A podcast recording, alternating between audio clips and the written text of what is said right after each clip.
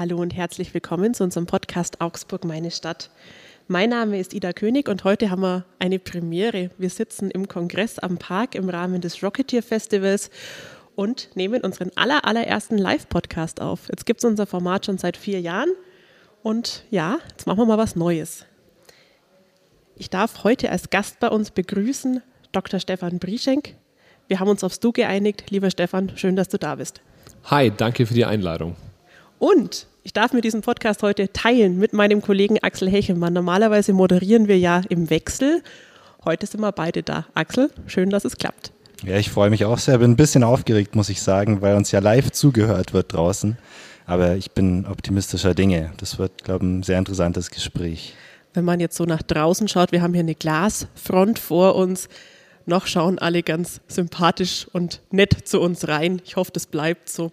Nun zu unserem Gast. Stefan, du bist Chief Operating Officer der Rocket Factory in Augsburg.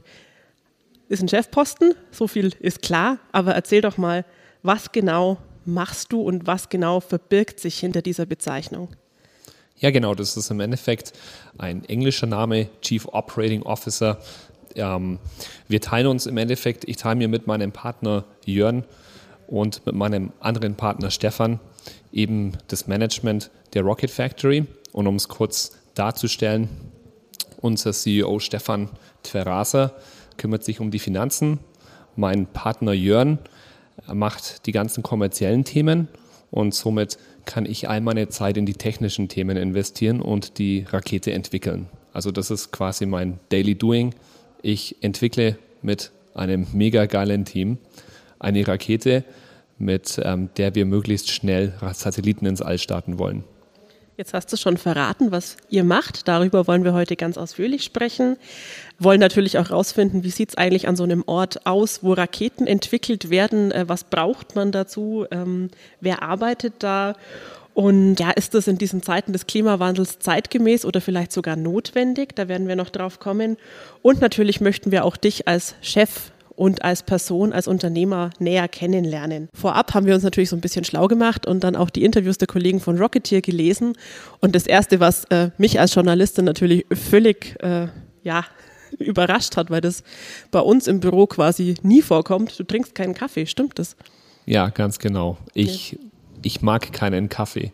Denn der, der Kaffee bringt mich immer auf ähm, schnelle Highs. Und ich habe irgendwann festgestellt, wenn ich, ähm, wenn ich so an, an so einem normalen Arbeitstag lange durchhalten will, dann komme ich viel besser mit ähm, klarem Wasser weg. Und das habe ich mir irgendwann einfach angewöhnt und ich bin eigentlich absolut kein Kaffeetrinker, aber ich werde manchmal schwach. Das ist das Problem. Also wenn du mir jetzt einen Kaffee anbietest, dann ähm, werde ich vielleicht schwach. Also du magst ihn, aber du trinkst ihn nicht. Ganz genau. Haben wir wieder was gelernt. Kaffee bringen ist leider schwierig, weil wir die Tür zulassen müssen. Weil nein, sonst nein, ich habe hier, ich habe jetzt keine Bedürfnisse. Sehr gut. Dann machen wir weiter. Haben wir die erste Frage schon ausgeräumt. Ich darf gleich übergeben an Axel. Axel, du legst mal los mit dem ersten Thema unseres Podcasts heute. Was macht dieses Unternehmen eigentlich? Genau, über Kaffee haben wir jetzt ausführlich gesprochen und das ist schon mal abgehakt. Jetzt interessiert uns natürlich Rocket Factory Augsburg. Was bedeutet das? Ähm, man hat im Kopf gleich äh, Raketen und Augsburg, denkt sich, wie passt denn das überhaupt zusammen? Ich würde dich einfach mal bitten zu sagen, was macht ihr ganz konkret bei der Rocket Factory?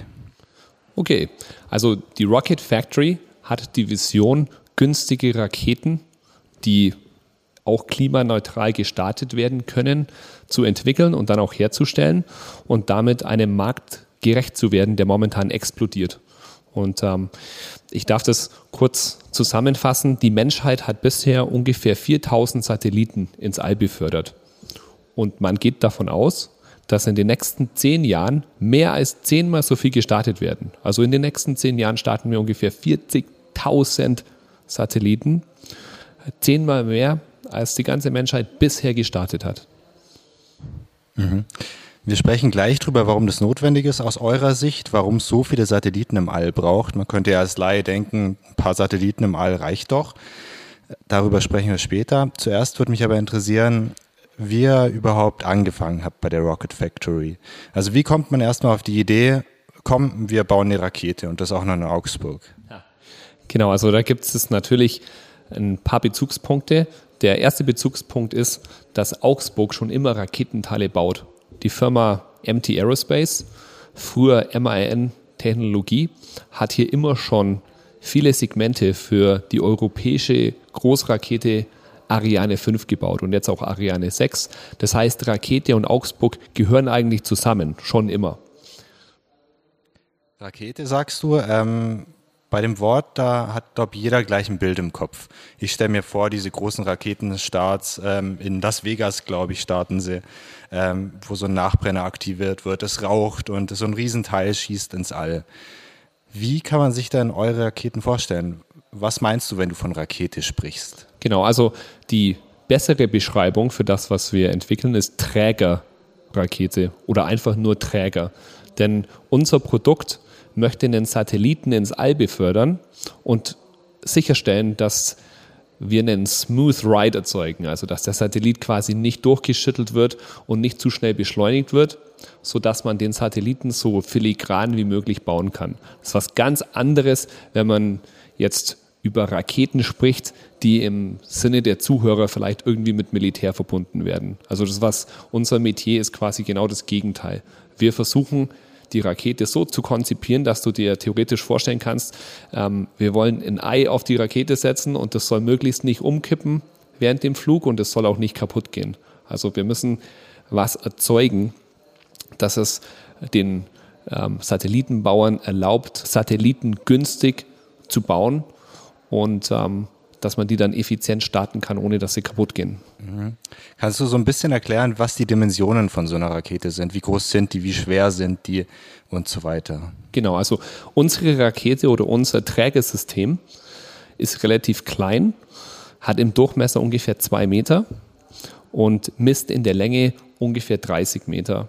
Startgewicht sind ungefähr 60 Tonnen, ja, also so ungefähr 60 Kleinwagen. Ähm, bei so einer Rakete ist es wichtig zu sagen, diese Spezifikation ist in Iteration, weil das ganze Thema Trägersystem verdammt schwer ist. Also ich möchte das immer so darstellen. Zum Schluss, wenn du ähm, so einen Träger starten siehst, dann siehst du da so eine riesengroße Rakete, wie du sagst, die ihn mit Feuer und Rauch abhebt. Zum Schluss kommen von dieser Startmasse nur ein bis zwei Prozent im All an. Also ist unglaublich wenig. Und deswegen ist so ein Entwicklungsprogramm nicht einfach abzuschätzen. Und ähm, deswegen ist es im Endeffekt auch ähm, immer eine Frage, wie gut performt das Team, wie gut performt die Technik, dass man es zum Schluss auch hinbekommt. Mhm. Wenn du sagst, ein bis zwei Prozent kommen überhaupt erst oben an, was passiert denn mit dem Rest? Genau, der Rest kommt im Endeffekt während dem Flug wieder am Boden an. Und das ist eben die Aufgabe der ganzen New Space-Szene, in der wir agieren, das so zu gestalten, dass wir nichts verschmutzen.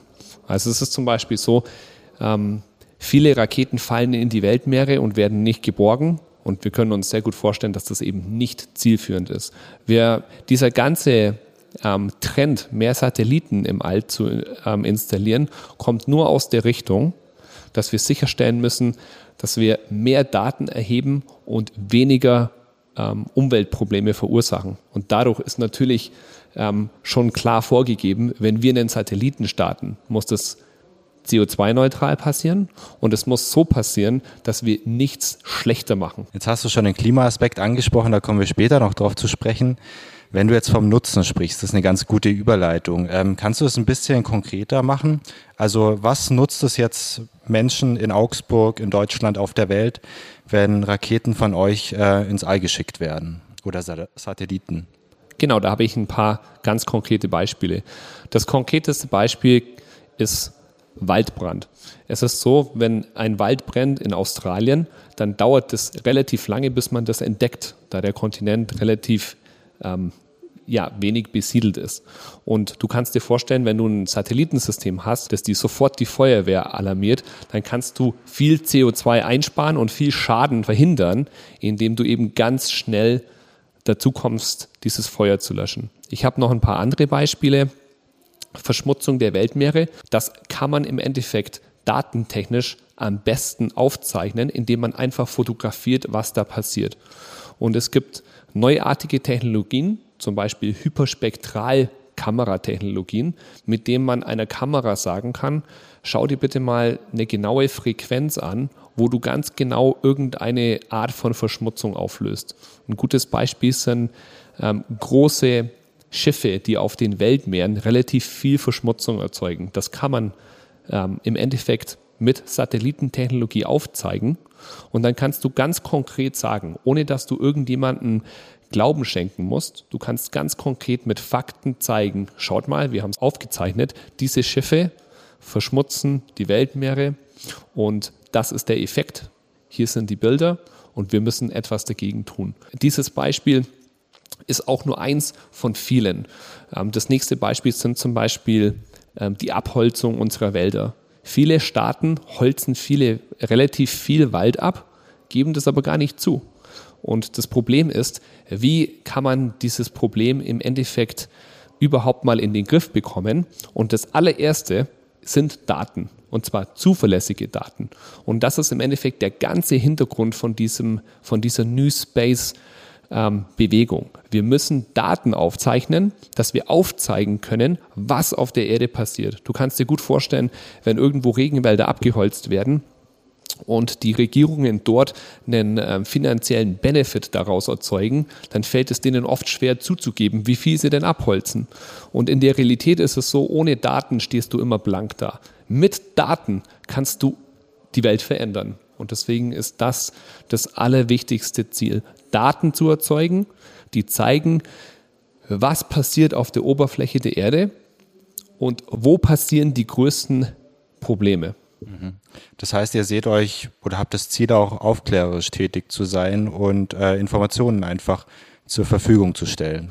Das ganze Themenumfeld ist natürlich sehr reich und groß. Wir fokussieren uns darauf, Raketen zu bauen, die effizient Satelliten ins All befördern.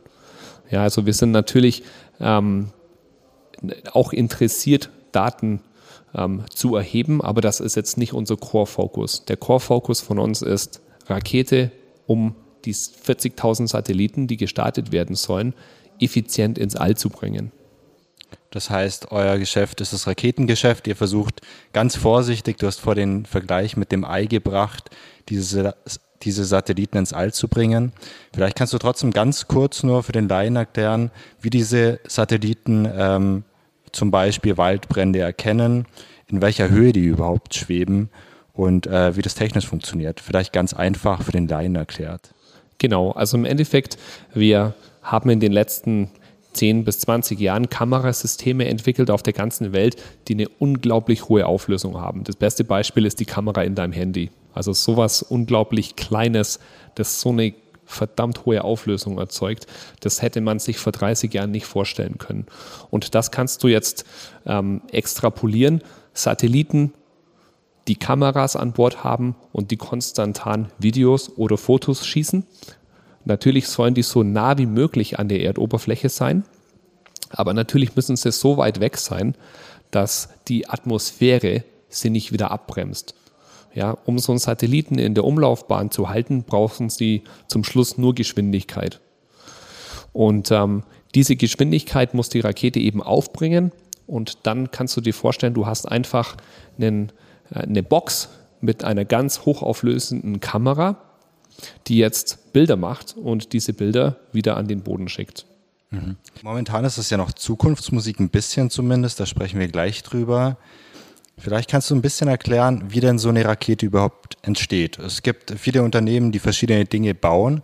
Was ist denn die Herausforderung oder die Kunst beim Raketenbauen?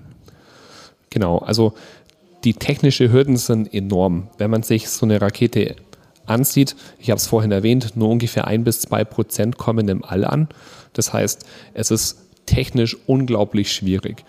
Und ähm, unsere Anstrengungen möchten das Thema so angehen, dass es im Endeffekt günstiger wird. Weil man muss sich vorstellen, diese 40.000 Satelliten, die können nicht teuer sein. Ja, das muss ja alles finanziert werden. Die müssen günstiger werden günstiger, deutlich günstiger, als es jetzt der Fall ist.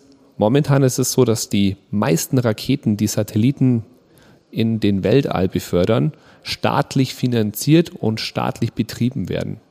Das heißt, da gibt es gar keine große kommerzielle ähm, ja, Ebene, in der das passiert. Und genau das ändert sich jetzt. Es ist immer so, ähm, oft werden Technologien über Förderprogramme von staatlicher Seite angeschoben, aber irgendwann muss sich da quasi eine eigene Ökonomie etablieren, in dem die Geschäfte so laufen, dass jeder so effizient wie möglich arbeitet. Und genau das ist der Fall. Mit vielen Anbietern werden die Sachen effizienter. Das ist so wie mit dem Handyvertrag. Es gibt nicht nur einen, ich kann auswählen zwischen vielen und genau deswegen ist es günstig. Wenn nur einer das Monopol hätte, dann wäre es teuer. Und genau das passiert jetzt. Es passiert bei den Satelliten und auch bei den Raketen. Das heißt, unser Credo ist, wir müssen eine Rakete hinbekommen, die effizient ist, technisch, aber auch unglaublich kosteneffizient. Und das ist natürlich was, das ist bisher neu. Bisher gab es noch nie große Raketenprogramme oder Trägerentwicklungsprogramme, die als Primärziel den, einen günstigen Preis hatten. Unsere Trägerrakete sieht aus, wie man sich eine Rakete vorstellt, aber ist im Endeffekt genau das Gegenteil. Wir versuchen es so günstig wie möglich zu machen. Also im Endeffekt fast schon das Gegenteil von dem, was man bisher gemacht hat. Mhm. Jetzt hast du es angesprochen, Konkurrenz gibt es natürlich auch bei euch im Geschäft große. Der Laie, der denkt natürlich gleich an Elon Musk mit seinem SpaceX, äh, der reichste Mann der Welt, der hinter diesem Unternehmen steckt. Es gibt Blue Origin von Amazon Gründer Jeff Bezos, also wirklich große Namen, wo viel Geld dahinter steckt. Und Ida und ich haben uns die Frage gestellt, wie könnt ihr euch da überhaupt behaupten oder wie glaubt ihr, könnt ihr euch behaupten? Das wird natürlich schwierig, mit diesen Unternehmen mitzuhalten. Man darf ähm, zur Einleitung feststellen, dass natürlich die größten Trägersystemfirmen in der USA ihren Sitz haben. Das liegt ganz einfach an dem Punkt, dass die Amerikaner pro Person pro Jahr zwischen fünf und sieben Mal so viel Geld ausgeben für die Raumfahrt wie wir in Europa. Und diesen Faktor von 5 und 7 kann man jetzt nicht so einfach aushebeln. Nichtsdestotrotz ist es so, dass der Markt immer internationaler wird, denn viele der Satellitenfirmen stellen sich einfach nur die Frage, mit wem, mit welcher Rakete und mit welchem Anbieter komme ich so schnell wie möglich und so günstig wie möglich ins All. Das heißt, die Ökonomie ist im Endeffekt international und ähm, wenn wir es schaffen, hier in Augsburg günstige Raketen zu bauen, dann finden wir auch Satelliten, die mit dieser Rakete ins All befördert werden wollen. Die Raketen von Jeff Bezos und Elon Musk sind viel größer. Ja, also das ist keine Klasse, in der wir ähm, im Endeffekt mithalten können oder auch wollen. Wir vergleichen das immer so, wenn du dir vorstellst, eine große Rakete ist wie ein Bus. Wenn ich mit einem Bus in die Stadt fahren möchte, dann ist das bestimmt sehr günstig, ja, weil da viele Leute mitfahren. Also im Vergleich, es sind quasi viele Satelliten auf einer großen Rakete. Es ist günstig, aber wenn du den Bus um fünf Minuten verpasst, dann ist er weg. Und ähm, du bist auch nicht flexibel. Du kannst dem Bus nicht sagen, hey, ich möchte aber jetzt nicht zum, ähm, ja, zu diesem Bushalteplatz hier in Augsburg, sondern ich will zwei Straßen weiter. Und das ist genau dort, wo die kleineren Raketen greifen. Also die kleine Rakete ist in diesem Pardon im Endeffekt das Auto. Ja, ein Auto für dich persönlich ist teurer, als wie wenn du den Bus nimmst, aber es zahlt sich, wenn es dir persönlich um ähm, Flexibilität im Endeffekt, wenn, wenn die Flexibilität wichtig ist. Und die ist ganz wichtig. Es ist so, dass viele von diesen Satellitensystemen einzelne Satelliten nach ähm, müssen. Ja. Und das bedeutet, dass sich im Endeffekt ganz genau zum richtigen Zeitpunkt am richtigen Ort die Rakete starten lassen muss. Und ähm, da ist es natürlich ein Quatsch, einen Bus fahren zu lassen. Ja. Ich muss dann quasi, der Bus wäre nicht ausgelastet. Und genau da kommen kleinere Trägerraketen ins Spiel. Also man kann durchaus sagen, dass es die kleinen Raketen sind eine Nische momentan. Aber wenn die kleinen Raketen es schaffen, günstig genug zu sein, dann ist es eine Disruption, weil dann verlieren die Busse und ähm, die Autos gewinnen. Das ist also sozusagen ein guter Vergleich. Es geht nur um den Preis. Können wir solche Trägerraketen günstig genug herstellen und betreiben? Und kommt es da zu einer großen Disruption im Markt? Also auch da geht alles ums Geld. Wenn ich es mal vereinfacht zusammenfassen kann, kleine Rakete, kleiner Preis und äh, wir alle wollen natürlich kleine Preise und nicht viel zahlen, ähm, auch wenn natürlich nicht alle von uns ins All wollen oder etwas ins All schicken wollen. Wenn wir beim Geld bleiben kurz, was sind denn so die finanziellen Kennzahlen, die man kennen muss? Also lohnt sich dieses Raketengeschäft für euch schon? Das wird sich dann lohnen, wenn wir die Raketen zum Fliegen bekommen. Ist momentan noch nicht der Fall. Wir befinden uns in der Entwicklungsphase.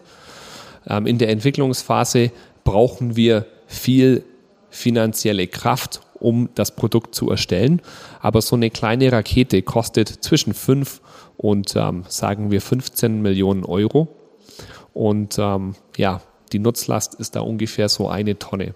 Und dann kannst du dir ableiten, was das so ungefähr kostet. Also so ein Kilo, wenn du einen Satelliten baust, der ein Kilo wiegt, dann kostet es ungefähr zwischen 5.000 und 15.000 Euro, ähm, diesen Satelliten ins All zu bringen. Das ist natürlich ein großes Spektrum, je nachdem, was man ähm, möchte. Es gibt auch Satellitenstarts, wo das Kilogramm 30.000 oder 40.000 Euro kostet.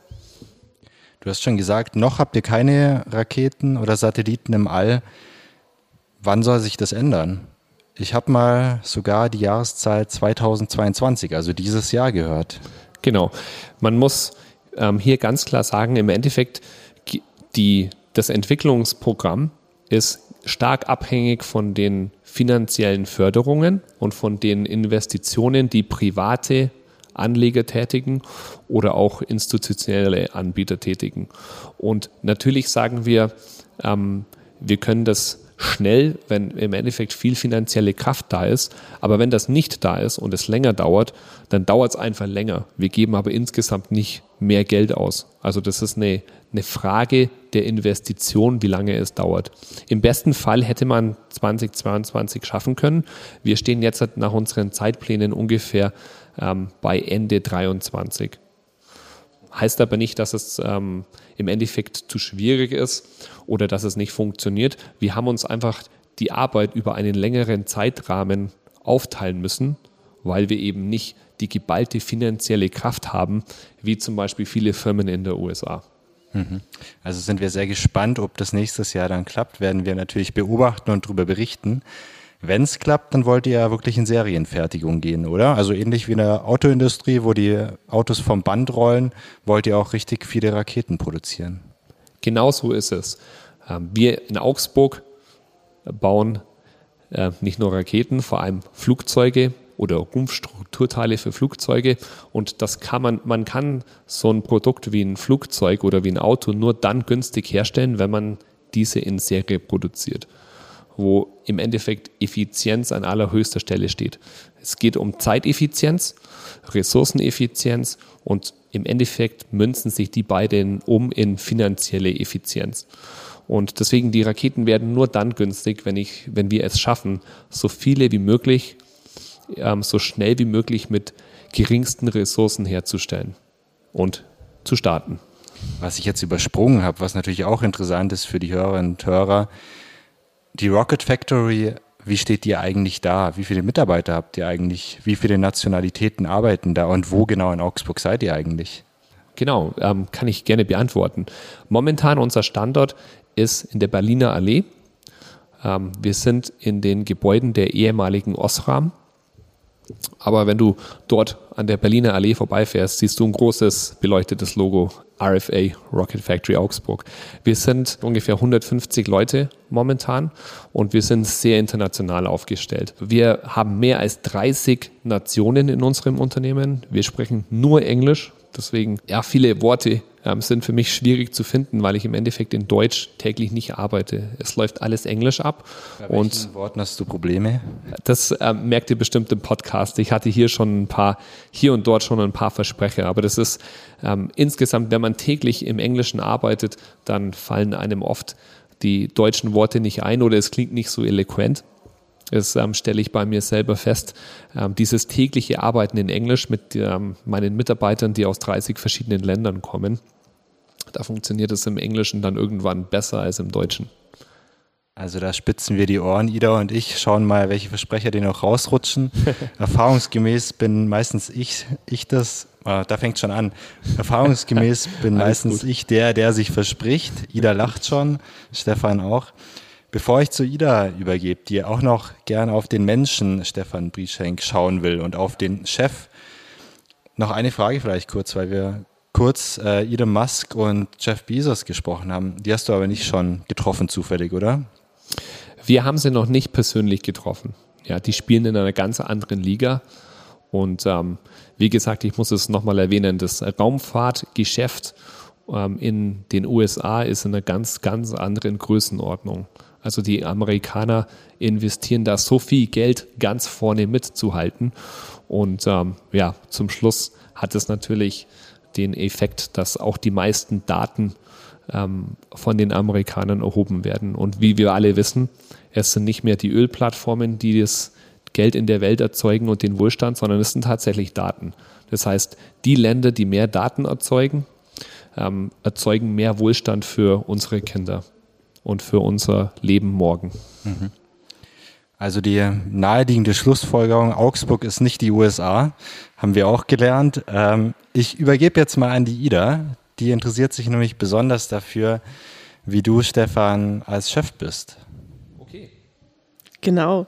Wir wollen natürlich in unserem Podcast auch immer die Menschen hinter dem Job kennenlernen.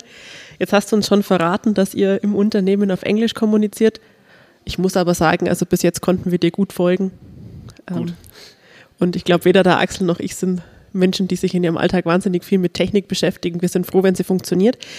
Ähm, ja, erzähl doch mal, wie kommt man denn überhaupt drauf, vielleicht nach der Schule im Studium zu sagen, so äh, Raketen entwickeln, Ingenieur, das ist das, was ich machen will. Genau, also da fällt mir das erste Wort ähm, sofort ein und das ist Engineering Curiosity. Also wenn Leute, die sich für Technik begeistern, möchten Technik ganz vorne mitmachen. Und dann geht man als junger Mensch nach dem Studium natürlich dorthin, wo das am besten passiert. Und ähm, dieses ganze Themenfeld hat sich in den letzten Jahren unglaublich internationalisiert. Also es ist, wenn ich so sagen darf, ganz egal, wo man studiert. Man kann, ähm, wenn man irgendetwas machen möchte, überall international hin.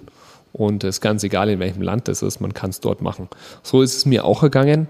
Ähm, ich habe mein zweites Praxissemester in der USA gemacht und das war für mich so ein, ähm, ja, das so ein Change of Worlds. Ich habe auf einmal festgestellt, wow, das ist, ich bin jetzt gerade von so einem kleinen Ballon in, in so eine Welt gekommen, die viel, viel, viel größer ist. Und dort habe ich dann gemerkt, ich muss in diesem System bleiben und habe meine ganze Karriere in diesem System gemacht. Ähm, ich war dann zehn Jahre lang im Ausland. Das war tatsächlich in Australien und dann in Neuseeland. Ähm, habe bei einer neuseeländisch-amerikanischen Raketenfirma gearbeitet und das hat sich alles ergeben einfach nur aus der Engineering Curiosity. Also ich wollte nach meinem Studium einfach dort arbeiten, wo man die krasseste Technologie entwickelt. Und ähm, genau dazu ist es im Endeffekt gekommen dass ich dann meinen Weg zurück nach Augsburg finde, das war für mich, ähm, das war für mich nicht in der Planung. Hätte ich nicht gedacht, dass ich hier zurückfinde. Also du hättest dir auch gut vorstellen können, in Australien zu bleiben oder wo auch immer. Genau, ganz genau. Ich habe tatsächlich auch ein, durch diesen langen Aufenthalt und diese langen Entwicklungsprojekte dort eine australische Staatsbürgerschaft bekommen und ähm, hatte nie den Plan, wieder nach ähm, Deutschland zurückzukehren. Aber es hat sich eine Situation ergeben, in der die OHB-Gruppe, OHB ist einer ähm, der größten deutschen Satellitenentwickler ähm, und Produzenten, und MT Aerospace hier in Augsburg hat sich eine, ähm, ja, so eine Art kritische Masse ergeben, dass man dieses Thema in Deutschland angeht. Und wir haben hier in Süddeutschland, aber auch insgesamt in Deutschland und in Zentraleuropa, insgesamt Europa unglaublich gute Voraussetzungen also wenn man etwas günstig produzieren will, das technisch komplex ist, dann ist es hier einfacher zu machen wie woanders. Und ich kann sagen, es ist deutlich einfacher hier, als es in Australien oder Neuseeland zu machen. Und das war im Endeffekt der Reiz, hierher zu kommen und das hier auszuprobieren. Ohne jetzt da zu viel ins Detail gehen zu wollen, aber woran liegt es? Wir haben hier eine etablierte Industrie, die wir im Endeffekt mhm. von unseren Eltern und Großeltern einfach so geschenkt bekommen haben, kann man sagen. Wir haben es einfach ähm, vererbt bekommen. Und das ist eine unglaubliche Kraft, die es einem erlaubt, irgendetwas zu entwickeln. Man muss sich das so vorstellen. quasi Technologiestandort dann. Genau. Ich, so eine Rakete kann man nicht einfach auf dem Blatt aufzeichnen und dann machen. Ich brauche Leute, die das umsetzen können. Ich brauche Leute, die die Teile herstellen können. Und es ist nicht so, dass ich als Ingenieur sagen kann, okay, es muss genau so und so sein. Nein, nein, nein. Ich muss zu Lieferanten gehen und mit denen diskutieren, wie können wir es machen. Und jetzt ist es natürlich eine Frage, wie gut sind die Lieferanten? Wie gut ist ähm, der Technologiestandort, um das zu unterstützen? Und ähm, das ist im Endeffekt das A und O, wenn es darum geht, kommt es eben zu einem Produkt, das effizient und kostengünstig ist oder nicht. Wir haben hier die Automobilindustrie und durch die Automobilindustrie haben wir hier unglaublich viele Firmen, die unglaublich viel Know-how haben und viel umsetzen können mit geringsten Mitteln. Unglaublich viele Lieferanten, die aus dem Ausland kommen, mit denen wir hier Kontakte haben. Die Autobauer sind das beste Beispiel. Ähm, unsere, die deutschen Autos werden überall in der Welt gebaut. Und ähm, das ist im Endeffekt eine unglaubliche Kraft, die hinter so einem Projekt steht. Also ihr könnt euch da quasi auf die Gegebenheiten, die da sind, draufsetzen und äh, die dann für euch nutzen. Genau. Ähm, wenn du sagst, du hast nach dem Studium viel im Ausland gearbeitet, bist jetzt wieder hier, merkst du das manchmal zum Beispiel auch an deinem Führungsstil oder an der Art, wie du arbeitest, dass du ja da schon auch in anderen Ländern geprägt bist? Also man kennt das ja dann oft aus Serien oder auch aus Erzählungen, dass einfach, ja, der Büroalltag in den USA ein anderer ist als bei uns. Also mittlerweile baut man natürlich bei uns seit wahrscheinlich 20, 30 Jahren auch Großraumbüros und versucht sehr strikten Strukturen aufzulösen, äh, Hierarchien aufzulösen. Aber die meisten Mittelständler bei uns funktionieren sicher anders als Firmen wie Google oder wie Amazon oder was auch immer. Definitiv. Nimmst du das mit und äh, ist das auch dein Ansporn, so zu arbeiten? Oder wie ist Definitiv. Also ich hatte, das muss ich ehrlich zugeben, ich hatte eigentlich immer Angst vor dieser amerikanischen Arbeitskultur. Mhm. Ganz einfach, weil ich immer schon die Statistik wusste, per Statistik ist es ja so, ähm, das Gross Domestic Product per Person ist in den USA ungefähr 20 Prozent höher pro Person. Also man kann ähm, jetzt lehne ich mich ein bisschen aus dem Fenster, aber man kann sagen, die Amerikaner kriegen pro Person jedes Jahr 20 Prozent mehr gebacken. Die machen einfach 20 Prozent mehr. Aber das, dafür arbeiten sie 50 Prozent länger. Das heißt, wir haben hier in Deutschland so ein unglaublich effizientes System, das es uns erlaubt, eben mit einem normalen Arbeitstag, der acht Stunden hat, so viel zu erreichen, ähm, dass es unglaublich effizient ist. Und dieses Element ähm, ist natürlich wichtig für, für mich, für meine Mitarbeiter. Ähm, in der USA ist es natürlich so, ähm, dort vor allem in dieser Startup-Szene wird anders gearbeitet. Ja? Also bei mir war es immer persönlich so, und das kann ich wirklich jetzt nur auf mich beziehen, ich hatte, ich wollte nie acht Stunden arbeiten, weil ich hatte immer zu mir gesagt, schau mal, ich schreibe jetzt meine Diplomarbeit und da investiere ich alles, einfach 100 Prozent. Und ich lasse mir ganz bestimmt nicht vorschreiben, in welchem Zeitrahmen das jetzt passieren muss. Ich wollte es so schnell wie möglich machen. Und auch meine Projekte dann im Ausland. Es war immer so, ich wollte im Endeffekt am Wochenende frei haben oder ich wollte irgendwann mal wieder freie Zeit haben. Und deswegen habe ich mir herausgenommen, einfach 10, 11, 12 Stunden pro Tag reinzuballern, auch am Wochenende, weil ich genau wusste, wenn ich es jetzt schnell hinbekomme, dann habe ich es geschafft. Und dann habe ich quasi die Freizeit später. Und das habe ich in diesen zehn Jahren im Ausland ähm, auf das Extremste ähm, ausgelebt. Und es hat mir unglaublich viel Spaß gemacht. Es ist nicht für jeden, es hört sich unglaublich negativ an, wenn man sagt, in so einem Startup muss man mehr als acht Stunden arbeiten und das ist nicht immer die Regel. Es ist aber so, dass es die Leute von sich aus machen. In allen amerikanischen Startups oder in vielen zumindest in denen, in denen ich gearbeitet habe, war es immer so, das kommt aus Eigenmotivation der Leute, die dort arbeiten, weil die dort auch am Erfolg finanziell beteiligt sind.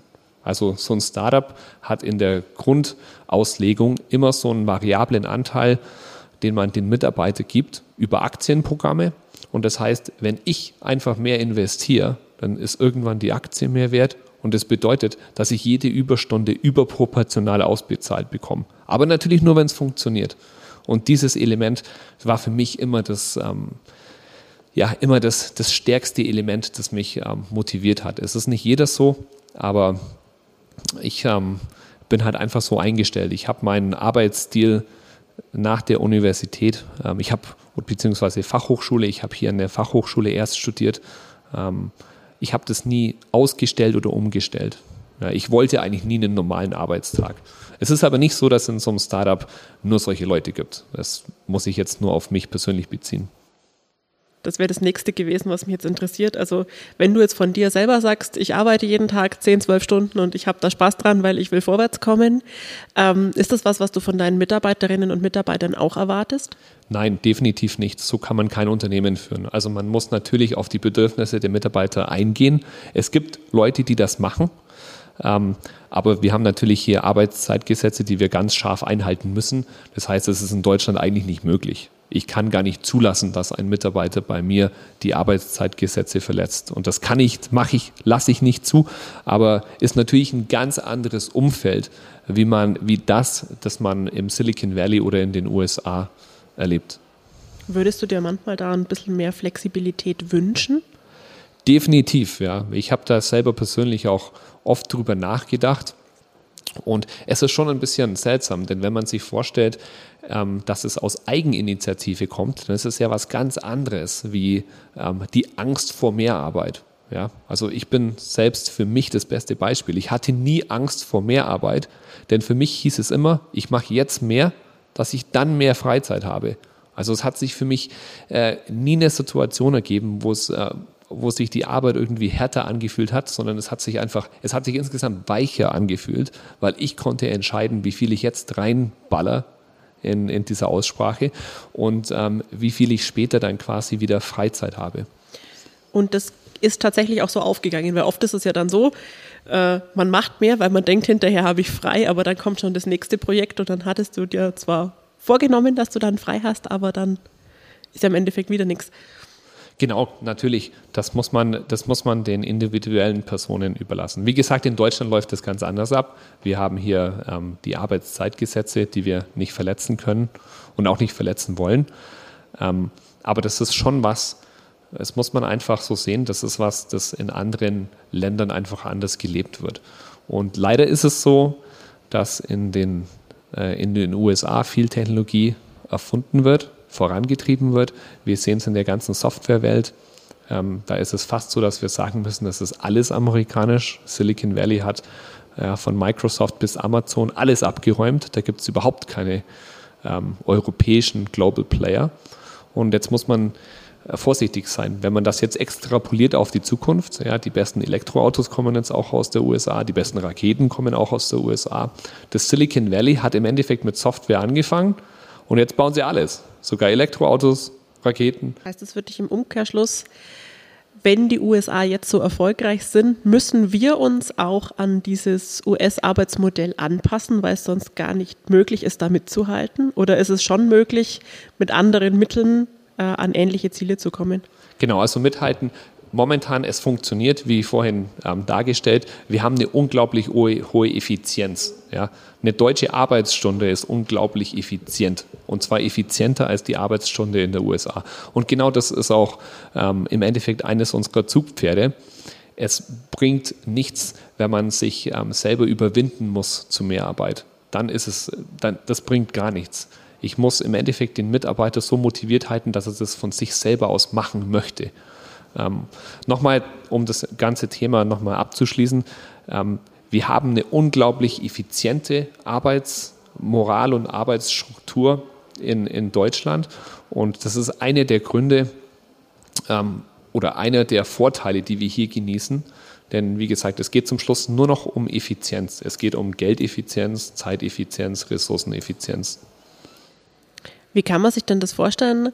Du als Chef in deinem Büro, du hast in einem Interview mit den Kollegen gesagt, du bist gern im Großraumbüro, bist gern mittendrin, da wo sich was rührt. Du jetzt wirklich sagst, du gehst voll auf Effizienz. Man kennt ja diese Büro-Kaffeerunden, man stellt sich mal zusammen, man unterhält sich vielleicht mal über was anderes. Ist das was, was dich zum Beispiel in einem Unternehmen auch stört? Also es ist so, diese, die Großraumbüros, die schauen heute anders aus wie die, die man aus den Filmen der 80er kennt. Also man hat da kein so ein kleines Cubicle, das total dicht an dem nächsten Mitarbeiter ist, sondern so ein Großraumbüro ist einfach eine große Fläche. aber es ist so aufgeteilt, dass man quasi seine, ja, seine Privatsphäre da halten kann. Da gibt es auch ähm, gesetzliche Vorgaben, wie sowas aussehen muss. Und da sind wir in Deutschland sehr gut aufgestellt. Das also der Gesetzgeber macht es sehr gut, wie, wie das im Endeffekt ähm, wie das aufgestellt werden muss. Ich bin sehr gerne in meinem Großraumbüro, weil ich Probleme sofort lösen möchte. Ja, und ich möchte nichts abkapseln. Es bricht mir das Herz, wenn ich irgendwo sehe, okay, wir haben da Arbeit verrichtet und das ist irgendwo in eine Richtung gegangen, ähm, wo man eben vorher schon mal irgendwie hätten korrigieren sollen auf einen anderen Weg. Und ähm, ich liebe es, in einem Großraumbüro zu arbeiten. Andere mögen es nicht so, die, die es nicht so mögen, ähm, denen gibt man auch die Möglichkeit, das ein bisschen abzukapseln. Ähm, wie würdest du dich denn so selber als Chef beschreiben? Was sind deine Stärken? Was sind Dinge, wo du sagst, da muss ich vielleicht selber an mir arbeiten? Ja, super. Danke, dass du das ansprichst. Immer gerne. Da muss ich natürlich an erster Stelle meine Mitarbeiter fragen. Die würden wahrscheinlich sagen, dass wir unglaublich viel Druck machen. Ja, wir haben unglaublich großen finanziellen Druck. Wir haben viel, viel weniger Geld wie die Amerikaner. Also das ist nochmal dieser Faktor fünf bis sieben. Ähm, in einigen Bereichen ist dieser Faktor über 10, also bis 10 zu 20. Also es gibt Bereiche, da haben die Amerikaner in Startups 10 bis 20 Mal mehr finanzielle Mittel als wir hier in Europa. Ähm, das ist jetzt aber nur ähm, ja, ein Aspekt. Zum Schluss, ich möchte, ich bin jemand, der die Projekte so schnell und so effizient wie möglich durchführen möchte und ähm, ich gebe schon Druck auf meine Mitarbeiter. Aber nicht so, dass sie dann ähm, unter dem Druck ähm, ja, Lust verlieren, um das so zu sagen. Dann wollen wir dem mal Glauben schenken. Kannst ähm, gerne mal vorbeikommen zum Probearbeitstag oder für ein Internship. Ich wüsste nicht, für was ihr mich da brauchen könntet. Ähm, da finden wir immer was. Es geht primär um Motivation. Das, ist, das habe ich auch in den USA gelernt. Ich habe mittlerweile weitaus über 100 Leute eingestellt und die begleitet auf ihrem Weg. Und ich habe festgestellt, dass es, mit den, dass es in diesem Interviewprozess unglaublich schwierig ist, Talent rauszufiltern. Also das muss man sich einfach ansehen über so ein Jahr. Ja, wie, wie motiviert ist der Mitarbeiter? Und ähm, ich habe festgestellt, für mich Motivation ist alles. Das ist viel wichtiger, was eigentlich im CV steht. Wenn jemand motiviert an eine Sache hingeht, dann bekommt er zum Schluss mehr gebacken als jemand, der vielleicht einen besseren CV hat, on paper, aber ich eben nicht so motiviert an der Sache arbeitet. Also Deswegen also für mich bedeuten Internships ähm, unglaublich viel. Du kannst, wie gesagt, komm gerne mal vorbei, ich finde einen Job für dich. Und der wird dir auch gefallen. Ich glaube, mein Chef hört zu. Ähm, wie haltet ihr eure Mitarbeiter denn motiviert? Genau, also die größte Motivation unserer Mitarbeiter ist natürlich der Technical Progress. Wir machen was unglaublich Spannendes. Wir bekommen unglaublich viele Bewerbungen aus der ganzen Welt die bei uns natürlich ähm, mit uns diesen, diesen Erfolg ähm, ja, zelebrieren möchten im täglichen Geschäft. Es geht viel vorwärts. In so einem Startup kann man sich vorstellen, so ein Startup entwickelt sich so schnell, da lernt man in ein, zwei Jahren so viel Variabilität kennen wie in einem großen Unternehmen vielleicht innerhalb von 10 oder 20 Jahren. Also das ist was ganz anderes, wenn es um, wenn es um das Wachstum geht. Es finden viele Menschen an sowas gefallen. Natürlich eine Sache, die wir mit unseren Investoren so geregelt haben, jeder hat Aktien. Also jeder, der fest bei uns anfängt, bekommt Aktien am Unternehmen. Das heißt, wenn das Unternehmen später viel wert ist, dann sind auch die Aktien mehr wert. Und das war für uns ein wichtiger Motivationsgrund. Natürlich, viele Mitarbeiter sagen, sie sind jetzt nicht primär wegen dem Geld bei der Rocket Factory, sondern nur wegen der technischen Arbeit. Und da muss ich zugeben, es ist für uns ziemlich einfach, ähm, motivierte Mitarbeiter zu finden, denn dieses ganze Thema ist so schwierig und spannend, dass ähm, sich viele Menschen sagen, wow, da möchte ich unbedingt dabei sein. Ich merke schon, jetzt wollten wir eigentlich über die Person sprechen, aber du bist so äh, in deiner Arbeit drin, dass es gar nicht so einfach ist, da rauszukommen.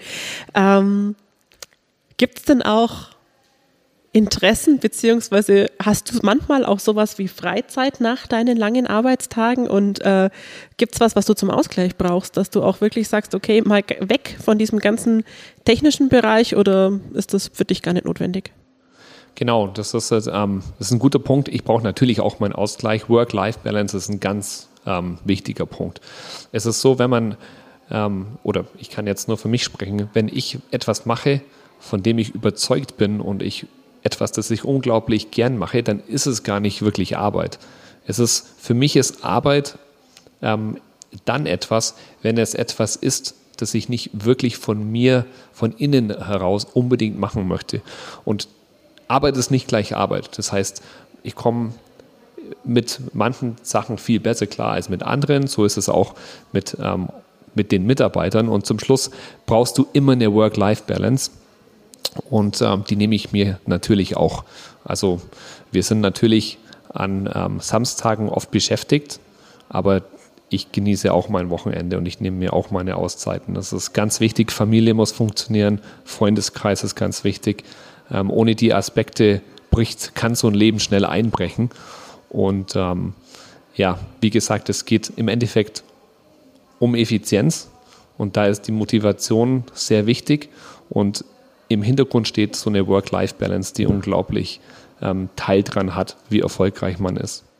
Kannst du da noch ein bisschen konkreter werden? Also bist du jemand, der dann auch mal einen Abend äh, mit Netflix verbringen kann oder ist das gar nicht deins? Brauchst nee, also du immer Fernsehen Action? ist gar nicht meins. Das ist, ähm, das habe ich mir. Äh, Fernsehen ist für mich so, das ähm, ist was ganz Schwieriges. Das kann ich nicht machen. Wenn ich irgendwo ähm, quasi, wenn ich mir jetzt vorstelle, ich müsste eine Stunde einfach nur was anschauen und kann nicht selber irgendwas machen, das ähm, das wäre für mich, das ist mehr Arbeit als alles andere. Also das würde ich, ich würde das jetzt definitiv Netflix also das würde dich für mich mehr belasten, als dass es dich, dass du da Erholung findest. Definitiv.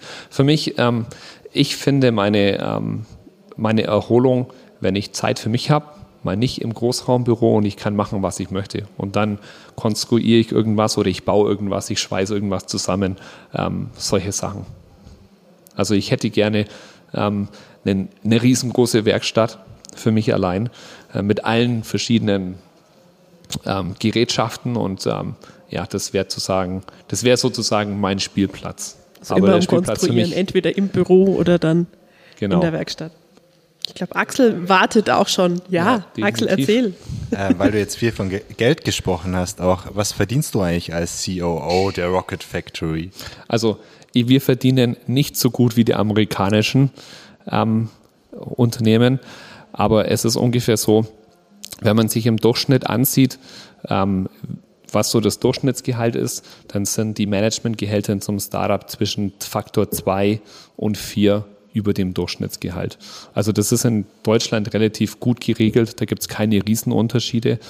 Ähm, wenn man sich da ich muss wieder über die USA sprechen. In den USA hat es ganz andere Dimensionen. Da ist dieser Faktor schnell 20 oder mal 100 auch schon in relativ früher Phase.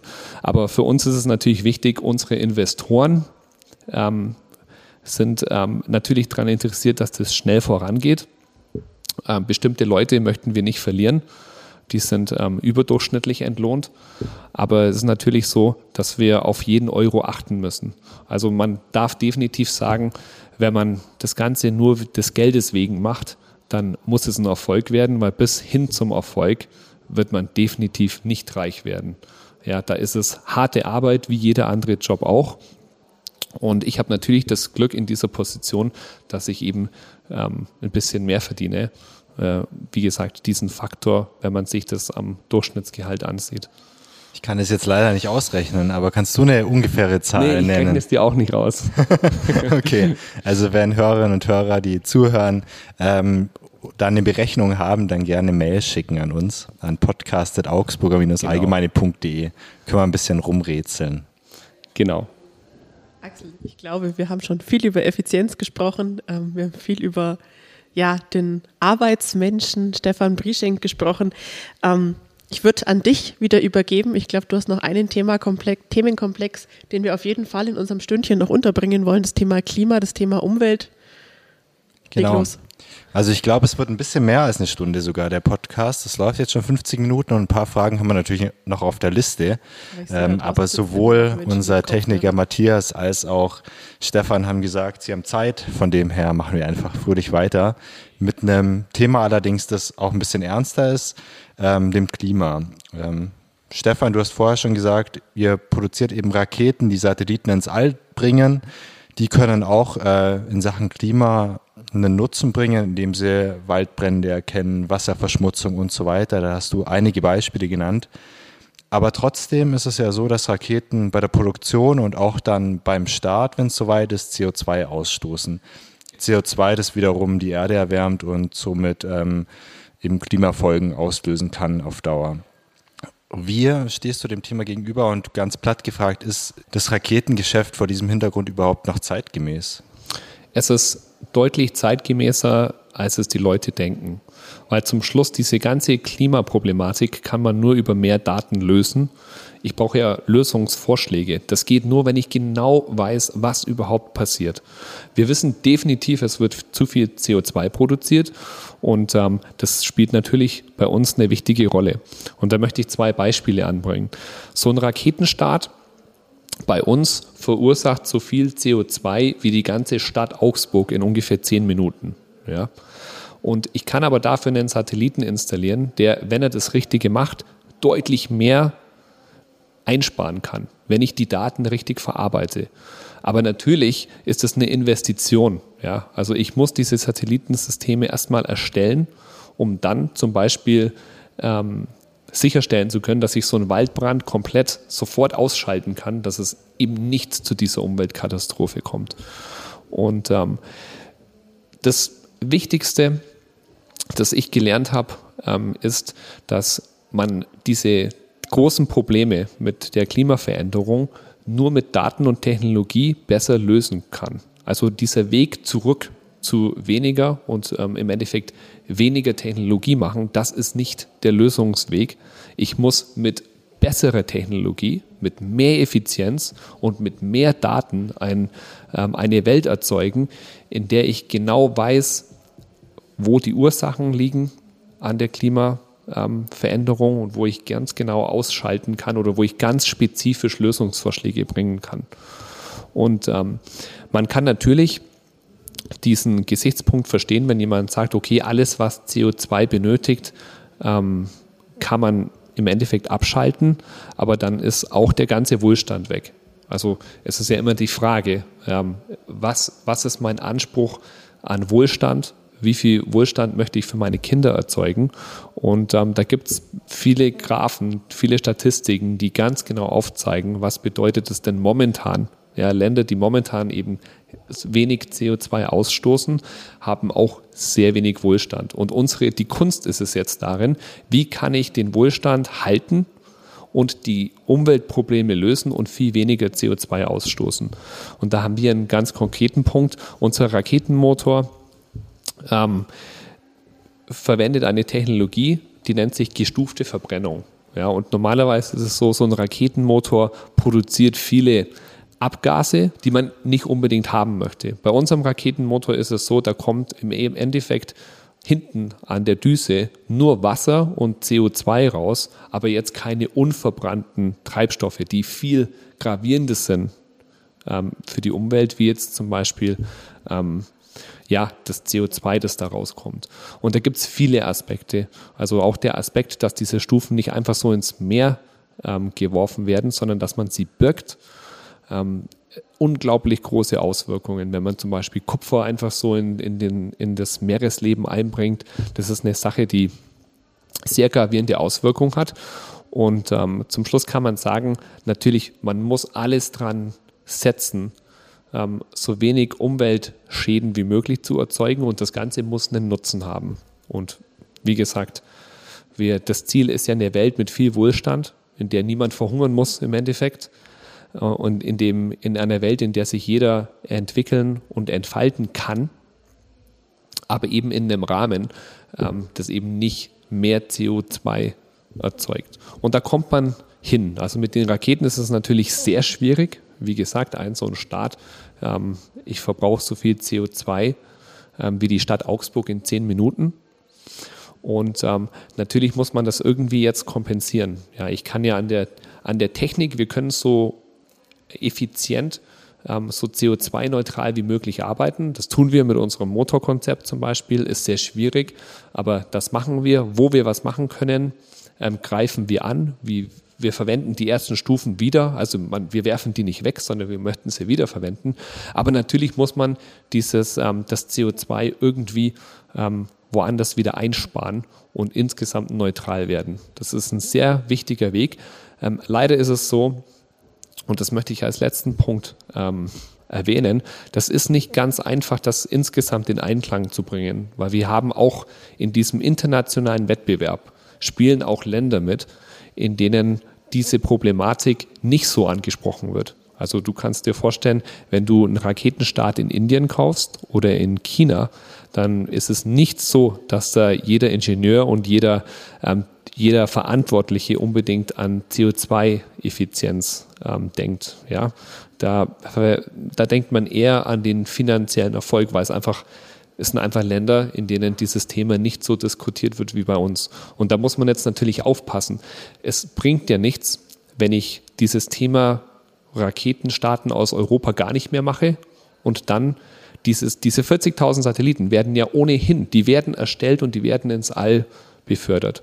Und wenn ich das jetzt Playern überlasse, die das mit einer deutlich geringeren CO2 Effizienz mache, dann verliere ich ja als Welt. Die Welt gewinnt dann, wenn die Unternehmen, die 40.000 Satelliten ins All bringen, die das am klimaneutralsten ähm, verantworten und umsetzen möchten. Und das ist dieser schwierige Gesichtspunkt, diese internationale ähm, Gegebenheit dass eben dieses Thema bei uns sehr präsent ist, aber woanders nicht. Und da muss man natürlich verdammt aufpassen. Und es ist unglaublich schwierig, das politisch im Endeffekt in Einklang zu bringen. Mhm. Also im Moment ist ja auch wirklich der CO2-Ausstoß von solchen Raketenstarts auch weltweit im Vergleich zur Luftfahrt vernachlässigbar. Im Hinblick allerdings auf äh, die Zukunft, wenn wirklich tausende Raketen im Jahr starten sollen auf der ganzen Welt, dann werden natürlich umgerechnet auf Augsburg aus diesen zehn Minuten schnell mal ganz viele Minuten, ähm, die man CO2-äquivalent äh, zum Maßstab nehmen kann. Genau. Also es ist ein ganz schwieriges Thema. Aber das kannst du, jede Technologie, die die, ähm, oder sagen wir fast alle Technologien, die wir in, der, in unserer Historie als Menschheit erfunden haben, ähm, mussten im Endeffekt äh, ja, einen Toll in der CO2-Bilanz hinnehmen. Also die meisten Aktivitäten, die wir ähm, verantworten, produzieren CO2. Aber das, dieses ganze Thema ist ja jetzt so unglaublich präsent, dass es im Endeffekt, es wird schnell besser, als es im Endeffekt in der Vergangenheit war. In der Raketenwelt du hast es angesprochen, CO2, das ist im Endeffekt vernachlässigbar. Wenn du in die Statistiken schaust, dann äh, fällt das im Endeffekt gar nicht auf. Das wäre so klein, das würde man nicht mehr herausheben. Die Daten sind viel wichtiger. Also ich muss, ich muss ja Daten erheben, ähm, die mir genau zeigen, was die Klimaveränderung macht. Denn ich kann sie nicht, ich kann sie zwar, dieses ganze CO2-Thema, ich kann ähm, die globale Erwärmung äh, verlangsamen. Das tut die Welt, aber wie wir wissen, machen wir das nicht so gut, wie wir es uns eigentlich vornehmen. Und jetzt ist die große Frage, was machen wir mit dieser Situation? Und die Antwort ist, wir brauchen viele Daten, um da Lösungen zu finden. Ja, also die Erderwärmung erzeugt viele neue Zustände und dafür brauchen wir jetzt Antworten. Ja, wir versuchen das so energisch, wie wir nur irgendwie können, zu verhindern oder zu verlangsamen. Wie vorhin angemerkt, international ist es sehr schwierig. Es gibt riesengroße äh, Länder, denen das Thema nicht so am Herzen liegt und ähm, die können wir nicht überzeugen, weniger zu CO2 zu produzieren. Aber was verdammt wichtig ist, ist, dass wir eine im Endeffekt die Daten haben, dass wir genau wissen, was passiert jetzt, was müssen wir jetzt verändern, dass der Mensch und dass unser Leben nicht nachhaltig negativ beeinflusst werden. Mhm. Du sprichst also sehr viel von Daten. Ich sehe das persönlich genauso, dass ähm, in einer globalisierten Welt, wie wir drin leben, ähm, Daten enorm wichtig sind. Was ich aber auch sehe, ist so ein bisschen eine Problematik mit Nutzung dieser Daten. Das liegt vielleicht nicht direkt bei euch, ähm, aber Beispiel Klimawandel, man hat die Daten auch, man hat wissenschaftlich den Konsens, dass es den Klimawandel gibt, den menschgemachten wohlgemerkt. Ähm, aber am Ende müssen diese Daten auch genutzt werden, um überhaupt einen Effekt zu bringen. Wo siehst du denn da persönlich die Verantwortung? Natürlich die Daten müssen frei verfügbar sein. Im besten Falle wäre es so, dass wir alle die Daten frei ähm, zugänglich verarbeiten können. Leider Gottes ist es in unserem Weltwirtschaftssystem so nicht möglich. Denn du kannst dir vorstellen, ein Satellitenbauer zum Schluss kann nur dann ähm, im Endeffekt die Gehälter bezahlen, wenn er die Daten für Geld verkauft. Ja? Sonst gibt es ja quasi kein Revenue und dann würde die Firma gar nicht existieren. Und das ist natürlich so ein, ähm, so ein Effekt, ähm, wird politisch auch von vielen Seiten betrachtet wenn ähm, die Europäische Union Satelliten startet, die vom Steuerzahler finanziert werden, dann ist es so, die Daten sind für jede Frau und für jeden Mann ähm, verfügbar. Jeder kann sie einsehen, jede Universität. Natürlich ist die Problematik, die du richtig ansprichst, ähm, die Kommerzialisierung. Ähm, wenn, er, wenn dieses Geschäft kommerziell wird, dann heißt das, es wird zum Schluss effizienter, aber die Daten müssen einen Wert haben. Wenn sie keinen monetären Wert haben, dann funktioniert dieses ganze Wirtschaftssystem nicht. Und da hast du einen wichtigen Punkt angesprochen. Wenn du kannst dir jetzt die Extrapolation ähm, in der Zukunft ähm, ja, aus dem Gesichtspunkt betrachten, wenn die Amerikaner dieses Thema stärker anschieben als alle anderen Nationen und zum Schluss all diese Daten haben und verkaufen, dann ist dort der Wohlstand höher als. Mhm. Bevor wir gleich vom schweren Thema Klimawandel zum Thema Augsburg und all seinen Schönheiten kommen, noch eine kurze persönliche Frage, Stefan. Wie lebst du denn persönlich? Also achtest du da auch auf Nachhaltigkeit, auf Klimaschutz? Ich versuche es, so, ähm, sofern ich kann. Ähm, für mich natürlich, ich bin die meiste Zeit mit meiner Arbeit beschäftigt und deswegen muss ich mir viele Sachen oder viele Dinge ähm, anders organisieren. Das fängt an bei der Wäsche. Ich muss ähm, die Wäsche irgendwo hinfahren und im Endeffekt die Wäsche waschen lassen, weil ich habe einfach keine Zeit. Es ist im Endeffekt die Zeiteffizienz, die bei mir bedeutet, dass ich viele Sachen machen muss, die vielleicht nicht so effizient sind, wie ähm, ich sie betreiben könnte, wenn, wenn ich mehr Zeit hätte. Ich glaube, jeder versucht auf dieses Thema CO2-Neutralität ähm, ja, hinzuarbeiten. Ähm, ich muss zugeben, ich war in meiner ganzen Karriere sehr international unterwegs und wenn ich mir mal zusammenrechne, wie viele Flüge ich schon getätigt habe, dann ist meine persönliche CO2-Bilanz nicht die beste. Ja, also wenn ich mit einem Flugzeug irgendwo in Urlaub fliege, das meiste vom Ticket, der Ticketpreis ist einfach nur Kerosin verbrannt. Ja, das ist die, der, der Bulk.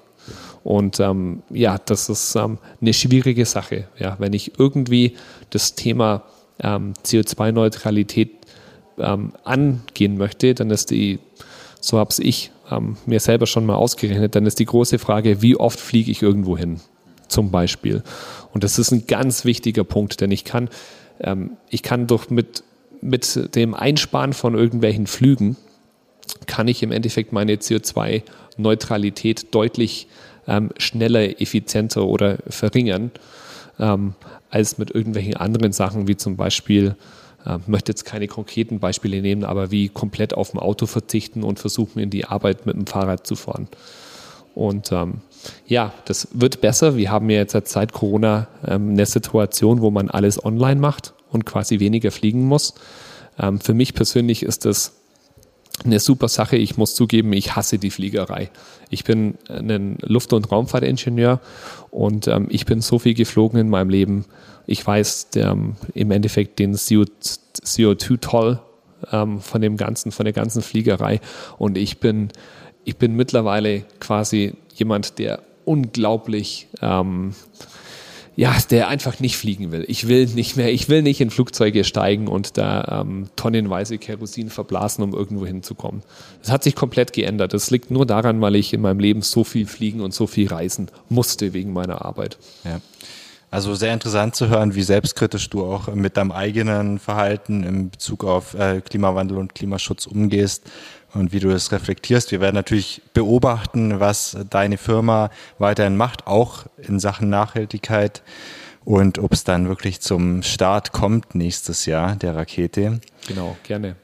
Ich würde jetzt aber am Boden bleiben, sprichwörtlich, äh, und zwar direkt vor der Haustür. Ähm, Die Ida lacht schon, denn sie darf endlich wieder. Ich habe jetzt Yay. viel über Klima gesprochen. Wir sprechen jetzt ein bisschen über unsere ja. wunderschöne Stadt Augsburg. Aber ich finde es eigentlich schön. Es passt jetzt gut. Wenn du nicht mehr so viel wegfliegen willst, bist du genau. zwangsläufig öfter hier. Ganz du hast genau. mir vorher verraten, du wohnst im Landkreis Augsburg, also auch nicht so wahnsinnig weit weg. Ähm, ja, wie verbringst du die Zeit, die du nicht im Büro verbringst? Gibt es Orte in der Stadt, an denen du dich zum Beispiel besonders gerne aufhältst oder bist du dann eher auf dem Land unterwegs? Ich finde Augsburg unglaublich schön. Die Augsburger Altstadt ähm, ist für mich wie so ein Urlaub in Italien. Und ähm, ich, ich habe unglaublich viel ähm, Liebe zu dieser Stadt. Ja, ich bin gerne in den Parks, ich bin gerne in den Restaurants, ich bin gerne auf der Straße. Ich würde mir wünschen, dass die Stadt komplett autofrei ist, obwohl ich selber einen Oldtimer habe. Das ist so ein persönlicher Konflikt. Ich habe einen alten Oldtimer, da investiere ich viel Zeit, um den zu reparieren und ab und zu zu bewegen. Da braucht man wieder ähm, die Werkstatt, gell? Da braucht man die Werkstatt. Ähm, hat, ich habe alles umgerüstet auf Katalysatoren, also tatsächlich ähm, nicht unbedingt, um jetzt halt primär CO2 einzusparen, aber weil meine Freundin sonst nicht mitfahrt, weil die ganze Kleidung danach riecht nach diesen, ähm, nach Abgas. Ähm, ja, aber zum Schluss, ich finde Augsburg unglaublich schön. Und ähm, bitte legt mir das nicht negativ aus, dass ich ab und zu mit so einem alten Oldtimer am Wochenende durch die Gegend fahre. Das nehme ich mir raus. Das ist ähm, eines meiner Hobbys.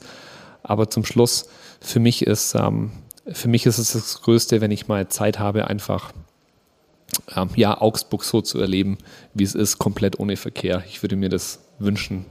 So eine Stadt komplett ohne Autoverkehr, wo du einfach auf den Straßen läufst. Ich habe so eine, ich habe mir so eine, so eine extreme Meinung zu diesem Thema gebildet, weil egal wo in welcher Stadt du auf dieser Welt bist, alles ist voll mit Automobil. Und das ist für mich ein, ein Zustand, nachvollziehbar, man muss ja überall hin mit dem Auto, aber stellt euch mal vor, wie schön wäre so eine Stadt komplett ohne Autos, wenn du überall auf den, auf den Straßen, wenn du überall laufen würdest. Das einzige Problem ist, du kommst schwierig von A nach B. Ähm, aber ja, so das ist so Augsburg 2.0 für mich persönlich wäre in Augsburg komplett ähm, wenigstens in der Innenstadt ohne Automobil. Da gibt es viele Möglichkeiten. Die Altstadt, die du so gern magst? Es ist nicht nur die Altstadt, Altstadt es sind die Parks, es ist ähm, das Freizeitangebot, es sind viele Veranstaltungen. Das Wetter im Sommer unglaublich schön, im Winter nicht so. Ich habe genau, ich habe ähm, ja viel meiner Zeit in wärmeren ähm, Ländern verbracht, Australien. Ähm, das im, im Winter tut mir das weh, muss ich ganz ehrlich sagen. Ähm, aber wie gesagt, ich, ich liebe dieses Augsburg hier.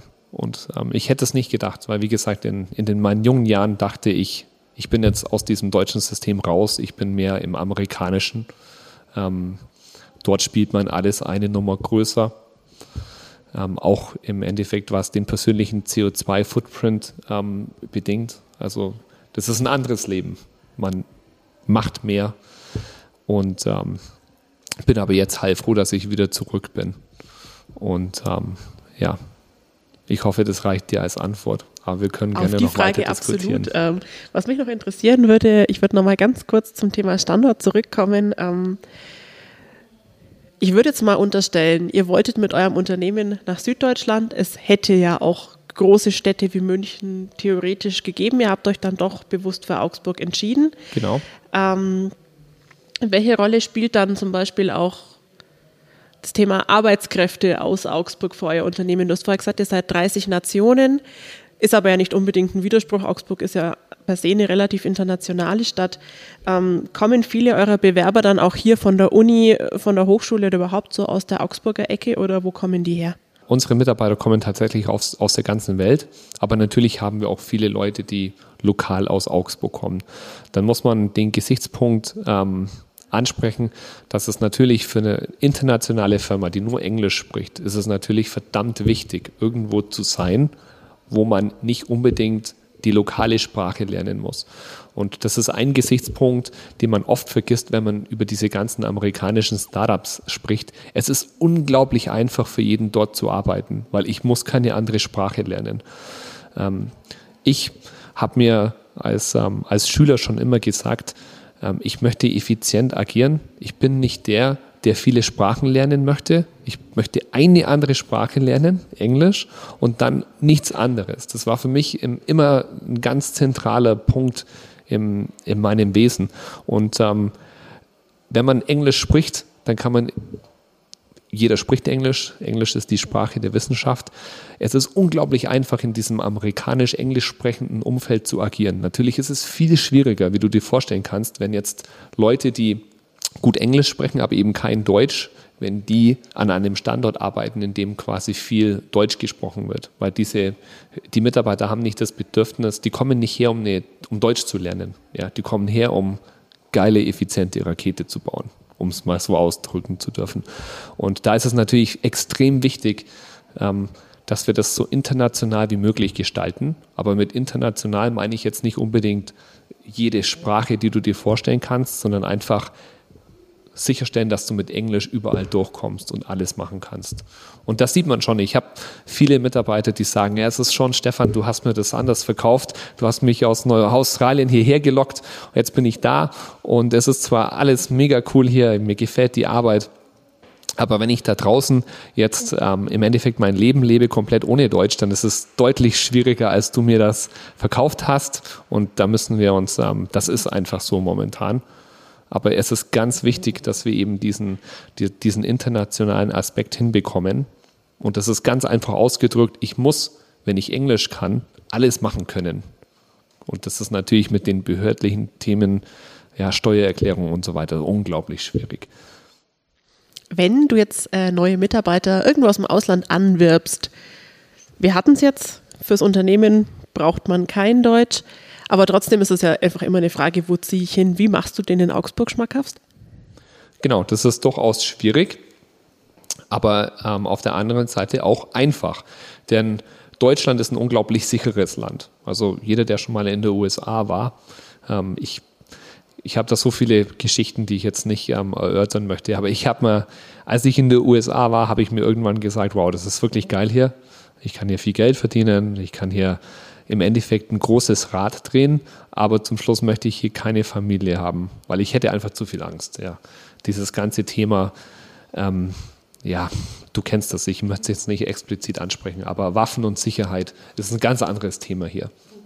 Das war auch übrigens einer der Gründe, warum ich sagte, ich will viel lieber in Australien ähm, arbeiten und leben als jetzt in Amerika. Dort gibt es diese ganzen, ähm, ja, diese ganze Situation mit den Schusswaffen und so weiter nicht so sehr und der Kriminalität. Und wir haben hier unglaublich geringe Kriminalität und es zieht viele, hört sich jetzt komisch an, aber Deutschland ist ein unglaublich sicheres Land. Es ist ein Land, Augsburg ist eine Region, die pro Familie spricht. Ja, ich kann hier jemanden herbringen, der eine Familie mitnehmen möchte, weil er hier Zugang hat zu Kindergärten, Schulen und so weiter. Wir haben in Deutschland das unglaubliche, ähm, den unglaublichen Vorteil, dass Bildung und Medizin nicht deutlich günstiger sind als in den USA. In den USA wurde das alles kommerzialisiert und diese Themen, also diese zwei Themen, Ausbildung der Kinder und ähm, Kosten der, des medizinischen Systems, ist was, das mir immer sagte,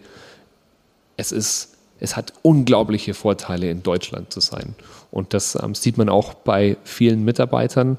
Ähm, viele Mitarbeiter sind in einer Phase, in der sie schon eine Familie haben. Das heißt, ich muss irgendwie jetzt schaffen, nicht nur den Mitarbeiter, sondern auch ähm, den Lebenspartner und die Kinder hierher zu bekommen. Und das funktioniert deutlich besser als jetzt andersrum. Also wenn Sie einen, jemanden aus Deutschland in die USA holen, das habe ich auch schon ähm, oder habe ich auch schon ähm, meine Erfahrungen, aber das ist schwieriger jetzt halt als, ähm, als andersrum, wenn man den Gesichtspunkt Familie ähm, betrachtet. Also es gibt ganz klare Standortvorteile, ähm, Sicherheit, ähm, ja, die Bildungsfreiheit, die geringen Kosten, ähm, die da eben in, in, in, im medizinischen und im ausbildungstechnischen Sinne von der Familie aufgewendet werden. Das ist ähm, stärker, als man denkt. Und dann musst du ihnen wahrscheinlich einfach nur sagen, wie uns vorhin, äh, wie wunderschön Augsburg ist. Ganz genau. Augsburg ist wunderschön. Wenn man durch die Altstadt läuft, denkt man, ja. man, ist in, man ist in Italien. Ähm, mit dem Blick auf die Uhr würde ich so langsam zum Ende kommen. Ich sage vielen Dank. Axel, möchtest du noch was loswerden? Ja, eine letzte Frage haben Ida und ich uns fürs Ende aufgehoben. Ja. Eure Raketen, die bringen ja Satelliten ins All, keine Menschen. Wäre es aber für dich mal ein Traum, selber ins All zu fliegen? Ja, natürlich, absolut. Es gibt die großen amerikanischen Visionäre wie Elon Musk, die im Endeffekt ähm, sagen, wir müssen das Leben Mensch interplanetär gestalten. Und es ist nur der Frage von Zeit. Also wenn du dir anschaust, was in den letzten 100 Jahren passiert ist, dann ist es natürlich nur eine Frage der Zeit, bis der Mensch auf anderen Planeten ist.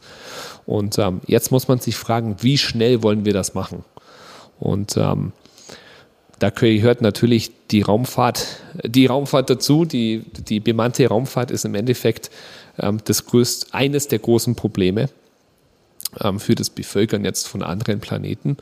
Und ähm, das sind aber Sachen, die kann man nicht in irgendwelchen Business Cases ähm, auflösen. Ja. Da muss man im Endeffekt, da muss man viel Inspiration erzeugen. Und ähm, ja, das sind ein paar wenige Ausnahmebeispiele wie Bezos und Musk, die das finanziell stemmen können. Ähm, aber man muss dazu sagen, und ähm, das tut mir persönlich sehr weh, momentan ist es ja so, die, die Europäer haben keine, ja, keine Rakete, die bemannte Raumfahrt ähm, ausführen kann. Ja, die Chinesen haben sie, die Inder haben sie, ähm, die Russen haben sie, die Amerikaner haben sie, die Europäer nicht. Ja, also wenn ich jetzt heute sage, ich möchte ähm, irgendetwas mit einer bemannten Raumfahrt machen, mit einem komplett europäischen System, das geht gar nicht, gibt es gar nicht. Aber es ist natürlich ein Traum, definitiv. Aber für mich ist es wichtig, dass ähm, im Endeffekt die Firma ähm, grüne Zahlen schreibt, so schnell wie möglich. Für mich ist wichtig, ähm, dass das Produkt funktioniert. Für mich sind meine Mitarbeiter wichtig. Die Mitarbeiter müssen zufrieden sein, die müssen entlohnt werden. Ähm, natürlich ich würde gerne jeden überdurchschnittlich entlohnen. Das kommt ganz darauf an, ähm, wie erfolgreich die Rakete zum Schluss ist. Da kann ich ähm, leider meinen persönlichen Traum, selber mal ins All zu fliegen, ähm, den kann ich momentan weder verwirklichen noch irgendwo an, äh, in meine Prioritätenliste schreiben. Also da brauchst du noch ein bisschen Geduld. Ich sag auf jeden Fall Bescheid, wenn es soweit ist, in ein genau. paar Jahren oder Jahrzehnten, dann bietet sich sicher nochmal ein Podcast an oder ein ganz großer Bericht wahrscheinlich dann sogar. Wäre ja eine Riesensache. Stefan Brieschenk, vielen Dank für das Gespräch. Wir waren jetzt doch ein bisschen länger als geplant, sind jetzt, glaube ich, sogar bei 80 Minuten. Unser okay. längster Podcast aller Zeiten. Also gleich zwei Premieren, längster Podcast und erster Live-Podcast in vier Jahren Augsburg, meine Stadt. Vielen Dank, Stefan. Äh, wir haben einen richtigen Raketenfan, einen Workaholic, einen Augsburg-Liebhaber kennengelernt. Ida, ich glaube, wir haben das gut gemacht, auch wenn wir zu zweit diesmal hier im Raum saßen, oder? Eigenlob stinkt, aber da draußen sitzen immer noch Menschen, die uns zuhören. So schlimm kann es nicht gewesen sein. Genau, und wenn diese Menschen draußen ähm, Kritik haben, Anregungen, Themenvorschläge, können Sie uns die gleich äh, persönlich sagen. Für alle anderen Hörerinnen und Hörer gilt, schreibt uns gerne Mail an podcast.augsburger-allgemeine.de. Wir freuen uns auf Post. Vielen Dank. Von Super. mir auch. Vielen Dank, Stefan, an dich. Axel sowieso für die wie immer gute Zusammenarbeit. Und ich möchte noch einem, einem Menschen danken, das ist Matthias von Gruppe 20, der da so hinter uns sitzt und dafür gesorgt hat, dass ihr da draußen was hört und der uns mit Mikrofonen versorgt hat und so weiter und so fort. Auch an dich herzliches Dankeschön und natürlich an die Kolleginnen und Kollegen von Rocketeer, die uns eingeladen haben, dass wir hier mal live moderieren dürfen. So, jetzt sind wir aber am Ende. Danke von meiner Seite auch. Danke fürs Zuhören.